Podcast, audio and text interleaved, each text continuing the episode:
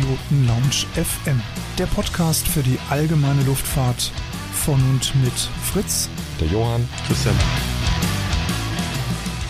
Hallo und herzlich willkommen zu einer neuen Ausgabe der Privatpiloten Lounge, zu unserem kleinen Format. Hast du schon gehört? Ich bin Fritz, ich begrüße euch recht herzlich an den Podcast-Playern, freue mich, dass ihr uns wieder runtergeladen habt und begrüße auf der anderen Seite ganz herzlich den Johann. Grüß dich. Ja, vielen Dank, Fritz. Ein herzliches Hallo, liebe Luftsportler und Luftsportlerinnen. Leider ist nicht viel los, was die News angeht. Deswegen habe ich mal gedacht, ich nehme eine News des DAEC. Diese heutige Podcast-Folge wird euch präsentiert von pilotenbedarf.de. Einfach mal reinschauen. Und der weist darauf hin, dass es immer noch im Raum Berlin zu vielen Luftraumverletzungen kommt. Die deutsche Flugsicherung informiert, dass es im Berliner Luftraum um Strausberg und Schönhagen immer noch zu einer großen Anzahl von Luftfahrtverletzungen kommt. Außerdem liegt ein Vogelschutzgebiet im Westen und Nordwesten von Schönhagen, das von Ground Level bis 2000 Fuß AGL reicht. Bereits seit zwei Jahren sind die Lufträume auf der ICAO-Karte eingezeichnet. Vor allem die angehängten CHX im Westen und Osten müssten beachtet werden. Während der Flugvorbereitung müssen Piloten zudem tagesaktuelle Aktivierung im Hinblick auf die HX-Regelung berücksichtigen. Nützliche Frequenz für Informationen und Freigaben, langen Informationen auf der 132.650 MHz. Soweit die Meldung vom DIC. Ja, seitdem es diese neue Luftraumstruktur rund um den neuen BER gibt mit diesen HX-Räumen, kommt es wohl immer wieder da vor, dass Leute irgendwie nicht darauf achten, welcher dieser Lufträume jetzt gerade aktiv ist und dann einfach mal schön da reinfliegen. Und zwar nicht einfach nur so ein bisschen ankratzen, sondern wirklich einfach quer durch. Und da ist, ist natürlich eine gute Flugvorbereitung ein A und O, dass man einfach weiß, welche Lufträume aktiv sind und welche nicht. Die zweite Nachricht, die ich euch bringen will, ist praktisch eine Ankündigung. Und zwar die, dass die Deutsche Segelflugmeisterschaft 2023 in Bayreuth stattfindet wird. Und zwar in den Pfingstferien. Also für alle die, die im südlichen Raum Deutschlands wohnen. Ihr habt dann auch noch frei oder zumindest mal die Kinder und könnt wunderbar nach Bayreuth zu dem, zur deutschen Meisterschaft. Die Luftsportgemeinschaft hat vom Deutschen Aeroclub den Zuschlag erhalten, die deutsche Meisterschaft in der offenen Klasse, der 18-Meter-Klasse und der Doppelsitzerklasse auszurichten. Rund 90 Piloten werden vom 29. Mai bis zum 9. Juni auf Strecken durch ganz Süddeutschland um die Meistertitel und die Qualifikation für Welt- und Europameisterschaft kämpfen. Bayreuth hat am Schnittpunkt von Fichtelgebirge, Frankenwald und Fränkischer Schweiz eine sehr gute Ausgangslage für lange Flüge im Mittelgebirgsbereich. Von dort aus gehen die Strecken häufig entlang der Mittelgebirgsketten Richtung Thüringer Wald, Bayerischer Wald oder Erzgebirge. Daher umfasst der Wettbewerbsraum fast ganz Süddeutschland und das angrenzende Tschechien. Die äußersten Wendepunkte liegen südlich von Dresden am Ende des Bayerischen Waldes, bei Kassel, kurz vor Karlsruhe und auf der Schwäbischen Alb. Also ein ordentlicher Luftraum, den es da gibt. Das aus zahlreichen Qualifikationsmeisterschaften bewährte Team um Wettbewerbsleiter Georg Bayer und Sportleiter Heiko Hertrich hatte sich bereits 2020 und 2021 um die Ausrichtung der deutschen Meisterschaft beworben Beide Termine mussten jedoch wegen der Corona-Pandemie gecancelt werden. Bayreuth war zuletzt 1990 Austragungsort einer Clubklasse Deutschen Meisterschaft, davor 1975 und 82. Die insgesamt rund 90 Piloten der kommenden Deutschen Meisterschaft wurden 2022 in mehreren Qualifikationswettbewerben ermittelt. Zwischen 15. Oktober und 15. November müssen sich die Qualifizierten beim Deutschen Aeroclub für die Meisterschaft anmelden. Erst danach ist dann die Teilnahme fest. Gesetzt sind die bisherigen Mitglieder der Nationalmannschaft, angeführt vom amtierenden Weltmeister der offenen Klassen äh, Felipe Levin von LSV Homberg und seinem fünfmaligen Weltmeister-Vorgänger Michael Sommer vom LSV Regensburg. 2019 war den beiden das Kunststück gelungen, punktgleich gemeinsam deutscher Meister zu werden. Mal sehen, ob es das dieses Jahr auch gibt. Könnt ihr euch eigentlich noch an die Filme wie Hells Angels, The Skywayman, die tollkühnen Männer in ihren fliegenden Kisten, der blaue Max oder The Great Waldo Pepper erinnern? Ja, die Filme haben eins gemeinsam, nämlich Stuntpiloten. Das ist ja ein Berufsbild, das in der heutigen Zeit eigentlich komplett ausgestorben ist. Ich glaube, der berühmteste Film von allen ist der von Howard Hughes, Hells Angels. Der ist irgendwann 1930 dann irgendwann mal fertiggestellt worden und kam dann in die Kinos.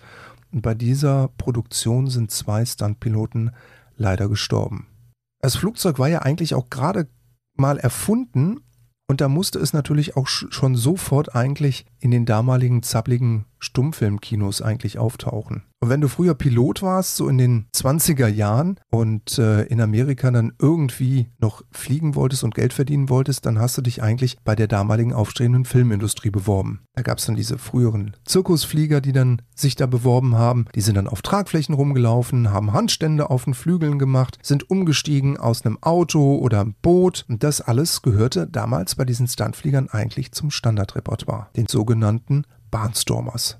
Der erste Stummfilm, in dem ein echter Pilot seine eigene Hauptrolle übernommen hat und seine Stunts auch selber geflogen ist, heißt The Great Air Robbery. Das ist ein Film aus dem Jahr 1919 und der Nachfolger hieß dann The Skywayman von 1920. Und beide Filme sind auf den Stuntpiloten Omar Locklear zugeschnitten worden. Omar Locklear ist ein ehemaliger Army-Fluglehrer und er hat 1919 über einem Jahrmarkt erstmals das Kunststück vollbracht, im Flug von einer Maschine in die andere rüber zu krabbeln. Ja, der Plot von Skywayman ist auch schnell erzählt. Locklear, der spielt einen traumatisierten Kriegsveteran mit Gedächtnisverlust. Der Film dauert sage und schreibe 50 Minuten und gilt aber bis heute als verschollen. Es gibt eigentlich nur noch ein paar Fotos, die erhalten geblieben sind. Da gibt es zum Beispiel die Szene, wie äh, Locklear an einem Kirchturm äh, vorbeifliegt und den äh, komplett zerlegt. Der Kirchturm ist natürlich eine Attrappe, aber nichtsdestotrotz soll der Aufschlag damals so heftig gewesen sein, dass der Pilot Mühe gehabt hat, die angeschlagene angeschlagene Curtis irgendwie wieder unter Kontrolle zu kriegen. Dann hat er sich einen Stunt vorgenommen, der dann aber leider tödlich endete. Das war in der Nacht vom 2. August 1920. Locklear sollte damals äh, die Curtis in ein ja, drehbuchmäßiges Trudeln bringen. Das hat er auch geschafft. Die Szene sollte unter Flutlicht gedreht werden und tragischerweise hat die Filmcrew damals das Flutlicht nicht rechtzeitig ausgeschaltet. Und so hat sich Locklear dann beim Abfangen der Maschine in der Höhe komplett geirrt und mit seinem Co-Piloten zusammen, dem Milton Elliott, sterben beide leider sofort. Aber Hollywood wäre ja nicht Hollywood und wäre ja auch nicht so erbarmungslos, wenn man die Szene damals, ja, muss man wirklich sagen, markanterweise nicht ungeschnitten in den Film reingebracht hätte. 1925 hat sich dann eine, ja, Stuntfliegertruppe gebildet, die nennt sich 13 Black Cats. Die machen für Geld alles. Die crashen in Bäume, die crashen in Häuser. So ein Stunt kostet zum Beispiel 1200 Dollar. Und über Sicherheit muss man, glaube ich, in dem Geschäft jetzt nicht sprechen. Da ist Sicherheit wirklich absolut untergeordnetste Priorität. Wenige Piloten tragen zu der damaligen Zeit überhaupt einen Fallschirm. Und man hat geschätzt, dass Anfang der 30er Jahre von 23 ausgewiesenen Stuntpiloten mindestens 18 ums Leben gekommen sind. Der letzte Höhepunkt, ja, in dieser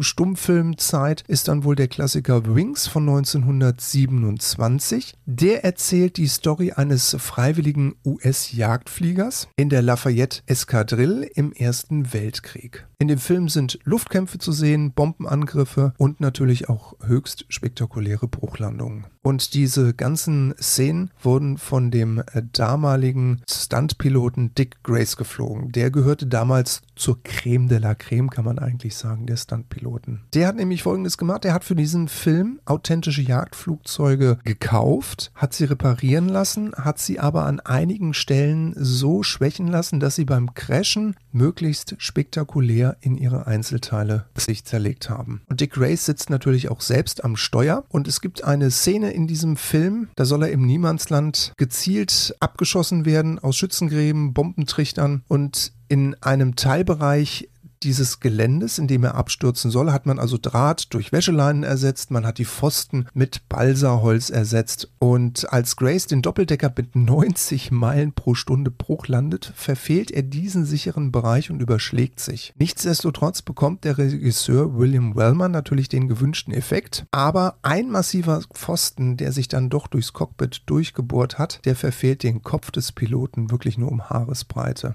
Den nächsten Stunt, den der gute Mann dann mit einer Fokker D7 durchführt, erweist sich dann natürlich wieder als gute Wertarbeit. Der Flieger schlägt dann auf, verformt sich aber vom Rumpf her kaum. Jedoch reißen die Gurte und Grace wird gegen das Instrumentenbrett geschleudert. Und wie man dann später festgestellt hat, hat er sich bei diesem Stunt vier Halswirbel gebrochen. In den 30er Jahren ebbt dann natürlich so dieser ganze Hype um ähm, Stuntpiloten ab. Das Ganze lodert aber dann wieder so in den 60er Jahren auf. Da braucht man dann wieder so strammes Heldenkino, prächtige Unterhaltung und da kommt jetzt der Film Der blaue Max raus. Das ist eine wilde Geschichte über den aufhaltsamen Aufstieg eines vom Ehrgeiz zerfressenen Jagdfliegers im letzten Jahr des Ersten Weltkrieges. Der Film wird 1965 in Irland gedreht und zum Einsatz kommen Fokker DA1, Fokker D7 sowie britische SEA 5A und zwischendrin mischt man sogar so ein paar Tiger Moth DH82 und Stampe SV4 rein. Die Piloten, die die Flugzeuge fliegen, stammen meistens aus den Reihen der Royal Air Force. Alan Wheeler spielt mit, das ist der Ex-Kommodore, ist der Kopf der Truppe und er ist verantwortlich für den reibungslosen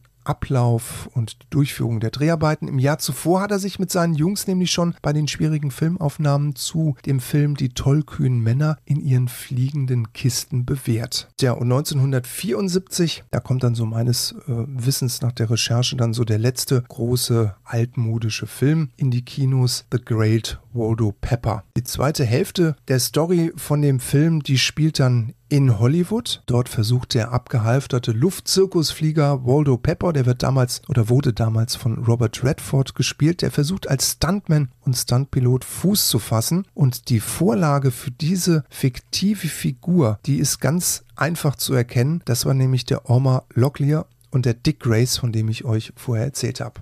Tja, Stuntpiloten, die gibt es heute eigentlich nicht mehr, weil das Berufsbild, das ist eigentlich komplett ausgestorben. Die Hochleistungsrechner und die digital erzeugten Fluggeräte haben nahezu eigentlich den Stuntpiloten überflüssig gemacht. Nichtsdestotrotz, das war ein schöner Ausflug, fand ich einfach mal so in die Anfänge der Fliegerei und wie man das Ganze so mit Hollywood verbinden kann. Und damit eine letzte Ankündigung von mir. Und zwar hat unser guter Freund Maike Höttgen von der Aufwind.aero einen sehr interessanten Lehrgang im Angebot. Und zwar findet dieser Pilot Owner Wartungslehrgang vom 18. November bis zum 20. November, also Freitag, Samstag, Sonntag, am Flugplatz Rheine statt. Dort erwartet ihr sehr viele interessante Sachen. Vor allen Dingen könnt ihr dort lernen, was ihr selber an eurem Flugzeug einbringen und äh, könnt und was ihr selber machen könnt. Hierzu verweise ich natürlich gerne nochmal auf die Episode, die ich damals mit Malte gemacht habe, wo wir auch darüber gesprochen haben, aber in diesen drei Tagen lernt ihr bestimmt nochmal deutlich mehr und vor allen Dingen, es ist ein Hands-on-Workshop, das heißt, ihr lernt die Nutzung von den Hand- und Spezialwerkzeugen kennen, ihr lernt einen sicheren Umgang mit den Schrauben und Muttern in der Luftfahrt, die ja auch nochmal besonders sind, ihr ähm, macht einen Kompressionstest, ihr macht einen Öl- und Filterwechsel und noch viele, viele interessante Sachen. Absolut empfehlenswert. Die Kosten belaufen sich auf 1200 Euro pro Person. Das ist dann aber inklusive Lehrmaterialien. Ähm, die Übernachtung gibt es am Flugplatz. Das kann dann auch über die Aufwand gebucht werden, ist allerdings in den 1200 Euro nicht drin. Also wer interessiert ist an diesem echt interessanten, super tollen Workshop, der meldet sich am besten auf der info at aufwind.aero. Wer weiß, vielleicht sehen wir uns ja. So viel zu mir. Ich wünsche euch alles Gute und bis bald. Ciao.